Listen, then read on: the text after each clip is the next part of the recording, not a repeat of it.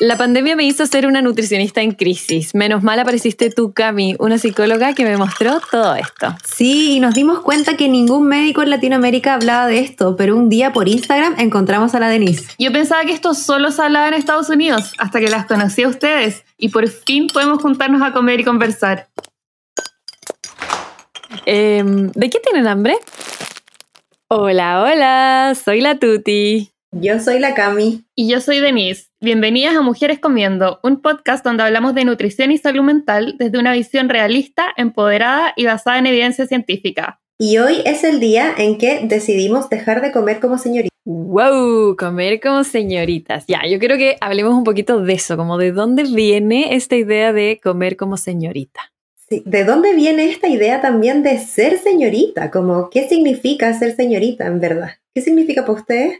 Yo creo que eh, tengo como un concepto muy general y estereotipado de ser señorita, como el de ser muy recatada, de ser respetuosa, de no hablar de más, de no decir garabatos, etcétera, como de sentarse de una forma como recatada. Bien restringida en el fondo. Eso, muy restringida, restringida en todo, hasta en opinión, como que las mujeres tampoco pueden como que no es bueno dar la opinión. Hay veces, yo creo que lo veo más en los papás, como que las mujeres siempre tienen una opinión más, como más disminuida. En la historia hemos ido recuperando nuestra opinión igual, pues si al final antes no podíamos votar, eh, teníamos que hacer como grupo aparte dentro de la mesa, como de hombres y mujeres separados. No se podía estudiar en la universidad en su momento. Sí, o sea, muchas, muchas cosas que efectivamente también viene un poco de esa visión antigua que ojalá vayamos destruyendo un poco aquí, ¿ah? es la idea. Em, el otro día hice un taller con la Nerea Dugarte, no sé si la conocen, ella es psicóloga, feminista, es líder de la rebelión del cuerpo. Yo no les he contado todavía, pero yo también eh, realizo mis terapias desde el enfoque de terapia feminista. Y en este taller estábamos conversando de autoestima política, se súper recomiendo. Eh, como qué es esta mujer perfecta, que lo, lo ligo mucho con esto de ser señorita. Eh, porque finalmente es como una mujer como prácticamente invencible, pero invisible a la vez. Así es como yo también lo, como lo fuimos denominando en ese momento. Es como que nunca se cansa, que hace todo, es buena madre, por supuesto que es flaca porque es como alguien muy preocupado de su cuerpo, amorosa, buena en la cama, pero que ocupa muy poco espacio también, como que fuéramos realmente invisibles, molestando poco que no hable tanto, bien sutil, que no se queje, o sea, hay un montón de cosas que no sé para ustedes, pero yo las escucho y son exigencias, pero por todas partes. Qué fuerte esto como de, del ser invisible, como que nunca había visto esto de, de ser muy perfecta e invisible a la vez. Claro, invencible pero invisible. Exacto. Es porque es de entregar mucho pero recibir muy poco.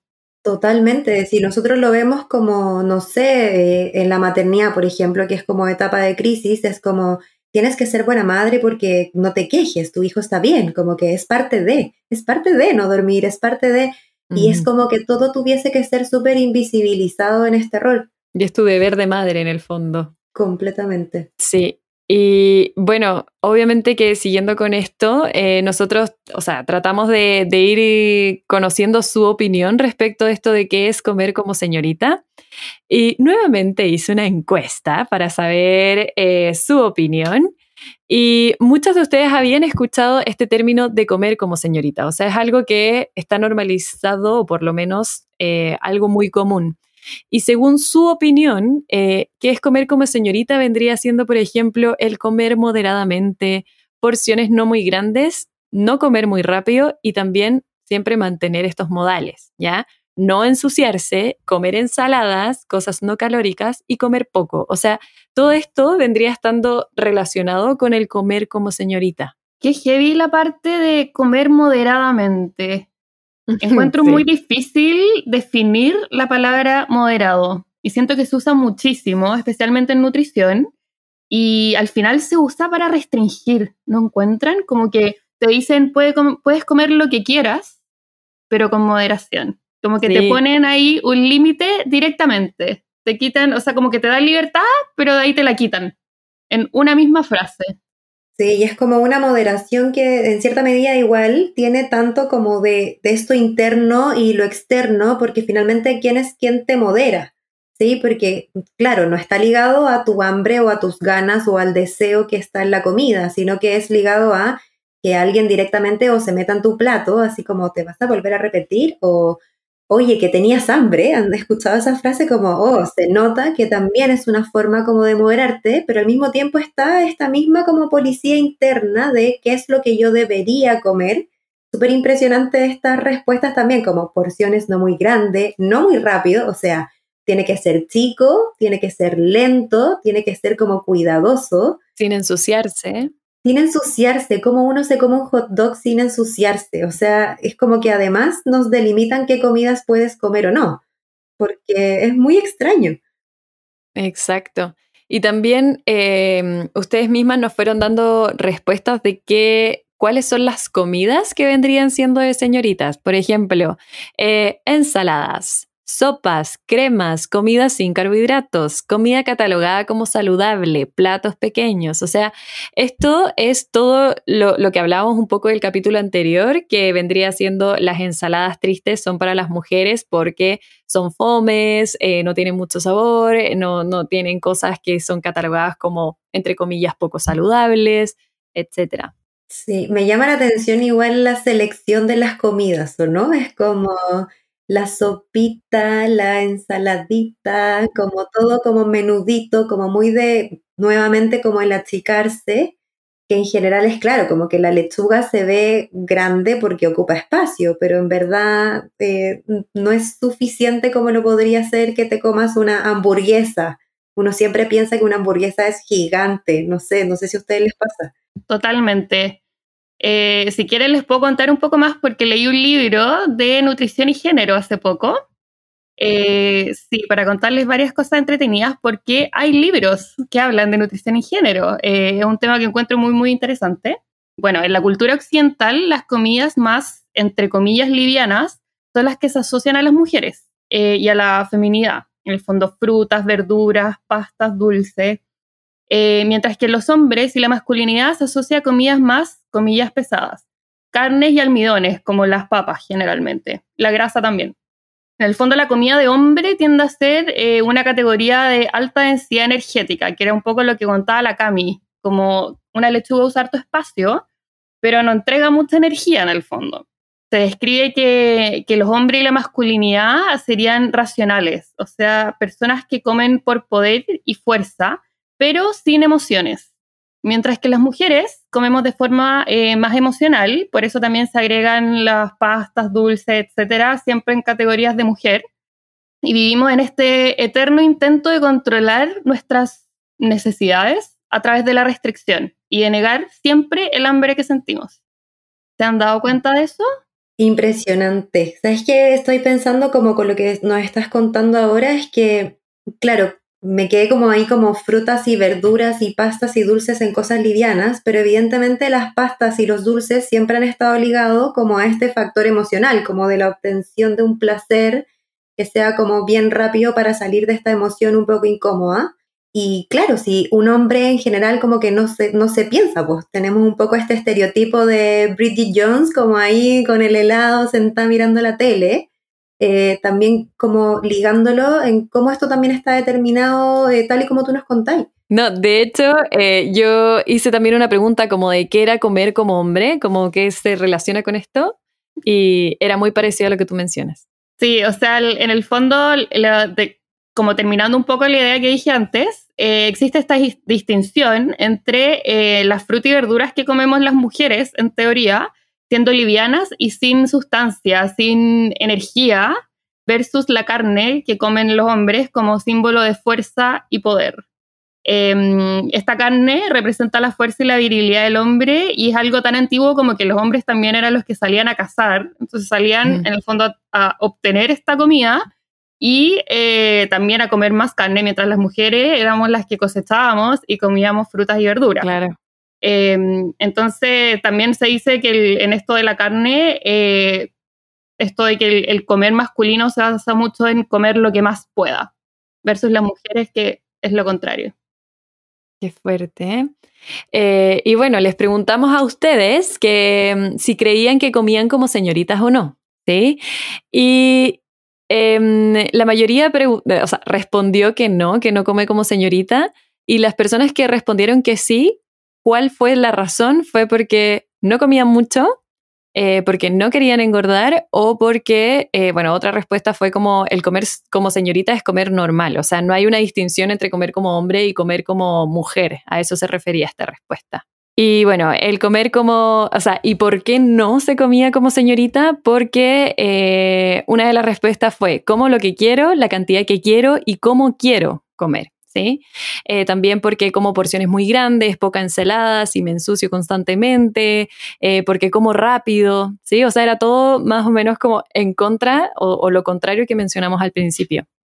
Qué bueno que hayan respondido que comer normal es eh, como hay que comer y no existe este comer como señorita, como que eso ya da una muestra de que en verdad estamos pensando de que esta forma de comer o como estereotipada que describíamos anteriormente no debiese existir pero es como hay una relación súper directa en esto del comer mucho, que tiene que ver, eh, si yo lo pienso, si la Denise como nos explicaba esto de la densidad de la comida, obviamente una ensalada voy a tener que comer mucho más, porque me va a dar hambre antes, pero aún así no es algo que se permita, o sea, em, tengo que comer esta porción moderada, por supuesto, puesta en la mesa de algo que tiene una densidad mucho menor y que además me rigen en cómo yo debería comer y cuántas veces y qué cantidad. Totalmente de acuerdo. Eso de no comer mucho, me pasa lo mismo que en el, lo anterior, comer con moderación. Siento que son palabras que se usan mucho y en verdad eh, el significado que le damos es totalmente personal. Es extremadamente subjetivo decir no como mucho o como con moderación porque para, lo que es moderación para ti puede no serlo para mí y lo que es mucho es lo mismo. Entonces, eh, interesante las respuestas que te dieron, Tuti. Muy, muy interesante encuentro. Otra que, como del por qué no en esto, como porque no como como señorita, porque como lo que quiero, la cantidad que quiero y cómo quiero. O sea, comer como señorita es no comer lo que quiero, ni tampoco la cantidad que quiero, es como, es absurdo, de, qué manera podemos cumplir eh, tanto con esa expectativa que viene del género como también con lo que nosotros queremos. Eh, otra, otra de las respuestas también era ¿por qué no como como señorita? Porque me gusta chanchear, que eso no sé si se dirá en otros países así, pero aquí en Chile se considera como el chanchear es comer eh, comida más calórica o fuera de la dieta en el fondo. Y, y también como está puesto como peyorativamente negativo, ¿sí? Como viendo como el chancho que es de, nuevo el que se ensucia, el que está ahí como comiendo rápido. Eh, puerco, puerco en, ¿o no? Puerco, sí. Sí, así en, español neutro. Me sorprendió mucho lo, lo de chanchear, esto de, de, comer comidas de alta densidad calórica, generalmente ultraprocesados, que tienden a ser comidas que... Mm, Comida entre comillas chatarra. Sí, se perciben como muy negativas, eh, porque entonces una señorita jamás podría hacer eso. Eso, eso como que dice esa respuesta, como no me considero una señorita porque estoy comiendo, y ahí volvemos a comida de alta densidad calórica, o sea, sería comida más masculina. Es una gran pregunta. Gran pregunta, sí, es verdad. Sí, y en eso también como me alimento más de lo que debería comer. O sea, eh, una señorita, como en este estereotipo, no podría comer más de lo que debería comer, que no sabemos por qué debería comer eso. Es, tan confuso solo pensarlo. Es como... Eh, ¿cuánto, ¿Cuánto debería comer? Como que uno se da cuenta con esta respuesta el cómo nosotras mismas nos vamos poniendo límites. Totalmente. Con cada frase, cada frase es un límite, como mucho, engordar, lo que debería comer, sanchear, si nos preguntan qué opinamos de comer como señorita, que sería comer como mujer, es totalmente em, estableciendo límites para nosotras mismas. Tal cual, achicándonos constantemente. Ya, y bueno, también pregunté por eh, qué era comer como hombre, que vendría siendo este de que sería todo lo contrario a el comer como señorita, que es comer sin masticar, comer mucho, comer rápido, comer en mayor cantidad y principalmente también comer animales, como onda, comer carne de origen animal también se asocia mucho a lo masculino, que es lo que mencionaste anteriormente, Denis, como qué fuerte que, el estereotipo de comer como hombre está asociado a grandes cantidades, a rapidez, a da lo mismo si se ensucia, está comiendo como hombre al final. Como el cavernícola. Exacto, como el cavernícola. Sí. Y para seguir contándoles de lo que leí en el libro, también se habla mucho de el comer, porque antes hablé de cómo la comida eh, tenía género. Ahora les voy a hablar de cómo el comer, o sea, el verbo también tiene género. Entonces, en el caso del comer femenino, eh, se basa en qué tan poco puedo comer. Eh, no es visto como algo femenino tener hambre, no es visto como algo femenino comer en sí, sino que todo lo contrario, el aguantarse el hambre es visto como algo femenino.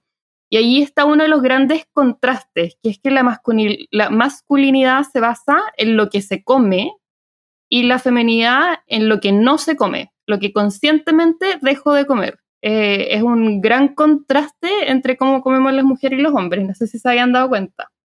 La verdad es que verlo tan, tan así de claro, o sea, ahora muchas ideas, pero en el momento para nada. Claro, en el momento es normal, es común. Sí. Sí. Eh, al final, eh, un hombre comiendo sería sinónimo de poder, mientras que la mujer comiendo simboliza debilidad, porque no deberíamos comer. Es algo eh, visto, se percibe como algo negativo en el fondo. cambio, en el caso de los hombres, algo positivo, algo que le da poder, virilidad, el macho. ¿Cómo pensar en esa super mujer que tiene que tener mucha energía todo el día si en verdad tiene que comer menos, como con lo que hablamos un poco al principio? Claro, totalmente.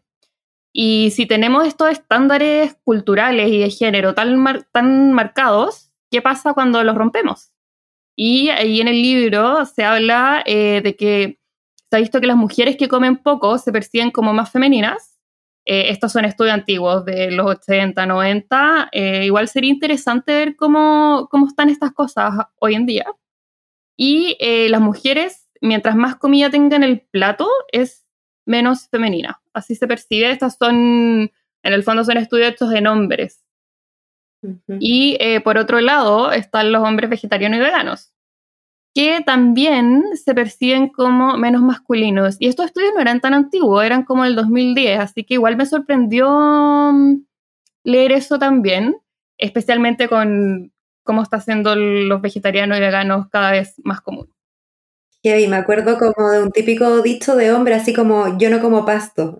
Cuando recién estábamos como ensaladas o no me pongan las verduras en la parrilla, por ejemplo. Es como también este defensa de su límite de masculinidad, porque la parrilla es su espacio. Igual, de todas formas, yo creo que lo, lo, escucho más como en hombres mayores, como de la edad de nuestros papás, más que en los hombres jóvenes, de no, como contemporáneos a nosotros, que ya está mucho más normalizado el ser vegetariano vegano. Yo tengo muchos amigos que todavía no permiten verduras en sus parrillas. en Nueva York, eh, yo soy la rara por comer carne. O sea, me invitan a restaurantes y es como, Denise, no sé si te molesta, pero no hay carne en el menú así como, ¿te molesta? Y yo dije, qué raro se siente esto, como que en es al revés. Pero bueno, esto obviamente está cambiando y esa es la idea, eh, pero no les suena como que hemos crecido con todas estas creencias que no están escritas en ninguna parte, pero son como reglas, eh, nos suenan mucho. Es heavy el, en verdad el tema de género y comida. Eh, incluso también se habla de que esto no se ve como un solo concepto, sino que, por ejemplo, un hombre muy masculino que sale a comer hamburguesas con sus amigos, todo súper macho, pero después puede en la noche salir a comer una ensalada con su pareja y sería esta versión de, comillas, el hombre sensible.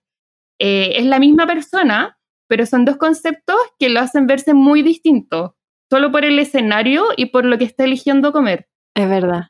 O como que se está cuidando también. Existe mucho ese concepto como de estoy comiendo ensalada porque me estoy cuidando, entre comillas y también este como de estar cuidando que dice la Tuti es es raro, extraño, muy extraño en, un hombre. Es como, mm. ¿por qué? Porque en general al hombre se le permite tener eh, un cuerpo mucho más grande de lo que a la mujer. Entonces, eh, obvio que deberías poder cuidarte simplemente por el hecho de que, no sé, juegas fútbol o haces algún deporte. Ese es como tu deber, compartir con tus amigos y pasarlo bien en el deporte, pero la mujer es esta dedicación al cuerpo del gimnasio, etcétera, como una obligación de, si no haces deporte, es como, ¿por qué no? Pasa mucho esto de que como mujeres se espera que mantengamos el mismo cuerpo desde que tenemos 16 años hasta el final de nuestros días o cuando ya nos vemos de frentón como una abuela, pero antes de eso tenemos que vernos iguales. O sea, subiste de peso en la universidad y es como un tema. ¿Por qué no te ves igual que en el colegio? Y después de ser eh, mamá, ¿por qué no te ves igual que antes? Tengo que recuperar mi cuerpo de antes. Mientras que en el caso de los hombres, eh, es como, ah, es que se casó. Después del matrimonio, obviamente, va a subir de peso. Es esperable, asumible, a nadie le molesta, casi que es raro que no pase, mientras la mujer se nos exige todo esto. De hecho, si pensamos como más, más, yo pienso en mi abuela, que ella diría como que si no engordan el matrimonio es como que lo tienes mal alimentado, como muy de ese pensamiento como muy, muy, muy antiguo, que espero que por favor no, eh, quienes nos escuchen se rían de esto que yo les estoy contando, porque mm, es como este pensamiento muy antiguo de que si el hombre está gordo tiene más energía, tal y como tú estabas describiendo en este eh, antes, eh, y es porque, claro, porque está bien. Así es como debería ser. Claro. Y yo creo que esto, bueno, obviamente que se relaciona mucho con la comida. Por ejemplo, eh, a mí cuando iba a comer a otros lados, a otras casas, siempre me pasaba que me decían como, oye, Tuti, que comes harto, comes como hombre. Siempre me hacían ese comentario y yo mi justificación para, para, para, lo que me estaban diciendo siempre era como, es que soy de una familia grande y tengo cuatro hermanos, hombres. Como onda, esa es la razón de por qué yo como tanto. Eh, y también lo encuentro muy fuerte, como el tener que justificar, tener que justificar por qué como harto. Y justificarlo usando una figura masculina también. Esa es como la única justificación que uno podría dar. O sea, como así? Porque, porque hay hombres en mi vida. No, no podría comer así si fuéramos puras mujeres. Así de estereotipados están estas cosas. Tengo una amiga en, acá, en verdad, que me contaba que su papá es vegano y eh, ella siempre quiere un restaurante pie carne, porque la carne acá en Estados Unidos es súper mala y es súper cara, pero en los restaurantes es como un poco mejor. Eh, entonces ella siempre pedía carne y siempre le daban el plato de ensalada que pedía su papá y a él le daban el pedazo de carne con papas fritas, como lo típico jamás eran capaces de darle la ensalada al hombre, siendo que ellos tomaban la orden, probablemente sabían para quién era cada plato, pero igual creían que se habían equivocado siempre, entonces los ponían cambiados. Ahí, a mí igual me ha pasado muchas, muchas, muchas veces como con el postre, que si hay un postre para compartir no se pone en la mitad de la mesa, sino que directamente me lo pasan a mí que como ligándolo un poco también a como lo que hablábamos antes, como de esta sensación del comer como, eh, porque las mujeres comen los dulces, son como las antojadas respecto a esas cosas. También ligado mucho a, a, que, claro, el hombre no necesita tanto esa contención emocional, así como puede como estereotiparse desde lo Bridget Jones, ahí con el helado. Sí, eh, quiero aclarar que todas las teorías que estamos diciendo están estudiadas, no es lo que opinamos nosotros, ya por si acaso. Nosotros no o sea, yo por lo menos no creo que así tenemos que comer las mujeres y así tenemos que, que, comer los hombres, pero así se ha visto y cuando uno lo lee y, y habla de estas teorías, creo que se empieza a dar cuenta de cómo pasan en el día a día. Por eso creo que es tan importante discutirlas. La idea también de traerlas aquí para poder mostrarlas es como darse cuenta de lo absurdo que puede sonar incluso, eh, porque esto está estudiado y esto nos ocurre día a día. Y en verdad, ojalá que no nos pase nunca más, que podamos comer manchándonos la cara, de disfrutar algo que en verdad nos gusta, eh, de no estar eh, preocupada y vivir la experiencia realmente de la alimentación. Y me gustaría terminar acá, por lo menos la parte más teórica que les he estado contando en este capítulo, hablando de nosotras, las mujeres porque hay algo que se llama la tiranía de la delgadez y es la presión que sentimos como mujeres por mantenernos, em, por mantener un cierto tipo de cuerpo. Es súper complejo porque por un lado eh, se supone que debemos mostrar autocontrol y disciplina constantemente a través de dieta y ejercicio. Eh, pero por otro lado, vivimos en una cultura que promueve la gratificación inmediata y tenemos un montón de estímulos que hacen que esto sea muy, muy difícil todos los días. Entonces, vivimos en esta pelea interna constante de me cuido o caigo en la tentación. Eso es como generalmente vivimos las mujeres, en esa balanza. Es típico eso de no voy a caer en la tentación, no voy a pasar por ahí porque uh, uh es la perdición, como siempre es esto, el comentario. Claro, y me restrinjo y autocontrol, autocontrol constantemente. Y lo último, y en verdad creo que es un punto muy, muy importante para que reflexionemos todas, es que está escrito como las mujeres estamos constantemente evaluando el peso y el cómo se ve el resto de las mujeres. Entonces, estamos de forma súper inconsciente perpetuando todas estas cosas que acabamos de hablar. Y esa monitorización constante influencia mucho eh, al resto de las mujeres porque se hace de una forma en que se ve como preocupación, amistad, hermandad. Entonces es aún más difícil ver cómo nos hace daño, porque generalmente no se hace en un tono negativo, sino que eh, enfatizamos lo positivo, que son las típicas felicitaciones por bajar de peso a las amigas, como es que te ves tan bien, te estás haciendo cargo de ti misma, eh, como todo muy positivo, eh, o los antes y después que nos muestran en las revistas o en Instagram. También en el fondo están felicitando a alguien, es algo positivo. Eh, entonces no sentimos que es algo malo porque no estamos atacando directamente a nadie que, comillas, no cumple, sino que felicitamos públicamente a las que sí cumplen estos estándares y todo lo que dijimos antes. Y eso, en verdad, igual es negativo porque lo que hace es que el resto que no los cumple sienta la necesidad constante de sí intentar y vivir tratando de cumplirlos, vivir tratando de tener esa respuesta positiva que recibe el resto. Qué vi eso, como de enseñar a competir entre nosotras, a compararnos constantemente, a que este llamado de la salud sea como eh, el mensaje principal y hay tanto más detrás. Me encantaría que nos pusieran también eh, ahora en el, en el Instagram, que nos fueran comentando con esto que nos contó la Denise también, qué, cosas identifican que ustedes de repente hacen o que han escuchado y que les han calado hondo y que las llevan también a este cuestionamiento y comparación. Eh, de repente hay cosas que nosotros pensamos Em, y que también nos podrían compartir ahí. Sí, y yo creo que también eh, está muy normalizado eh, el hablar del cuerpo del resto, ¿sí? Como que estamos muy acostumbradas de estar hablando del cuerpo de X persona, hoy mira que se operó, algo se hizo, ¿cómo habrá bajado tanto de peso? Mira, volvió el verano y se nota que subió de peso. Entonces, nuestra atención está puesta no solamente en nuestro cuerpo, sino que también en el cuerpo de las otras. Y creo que eso eh, es algo que está normalizado. Tenemos mejores temas de qué conversar, no solamente de dietas, de cuerpos, eh, de los cambios. Y tenemos que ser súper conscientes del daño que podemos provocar con el comentario que estamos haciendo. O sea, totalmente de acuerdo. Al final, eh, cuando yo digo un piropo, le digo un, algo positivo a alguien por su cuerpo, eh, generalmente se hace eh, desde una muy buena intención, o sea, quiero destacar algo positivo de mi amiga, pero los estudios demuestran que en verdad los piropos no mejoran la imagen corporal, o sea, a ti no te hacen sentir mejor e incluso es muy probable que te hagan ser más consciente de tu cuerpo y por lo tanto estar constantemente evaluándolo, más que antes.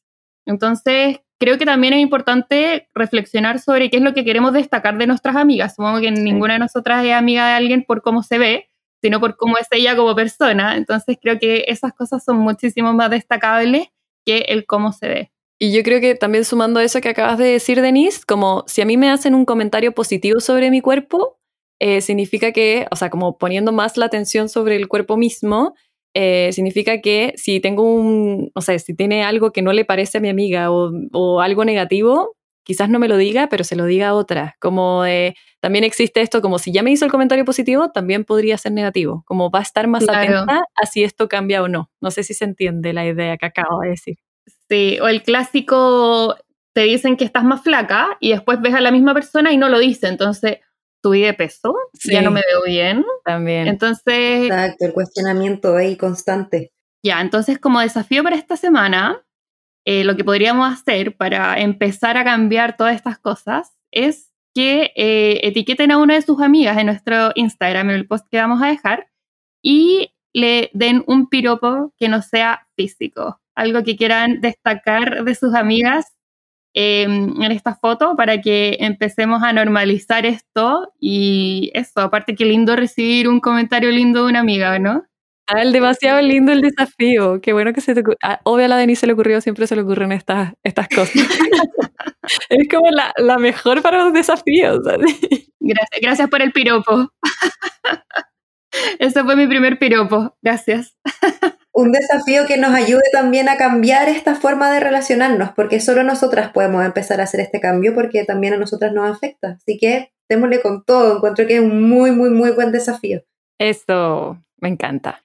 Ya, bueno, entonces para ir cerrando y terminando este podcast, queríamos agradecerles a todas por escucharnos, eh, también eh, por escuchar nuestro primer capítulo, espero que les haya gustado y este también, obvio. Y bueno, nos vemos el próximo capítulo, o sea, nos vemos, nos escuchamos el próximo episodio. Chao, que estén bien. Bye bye. Gracias por escucharnos y ser parte de esta comunidad.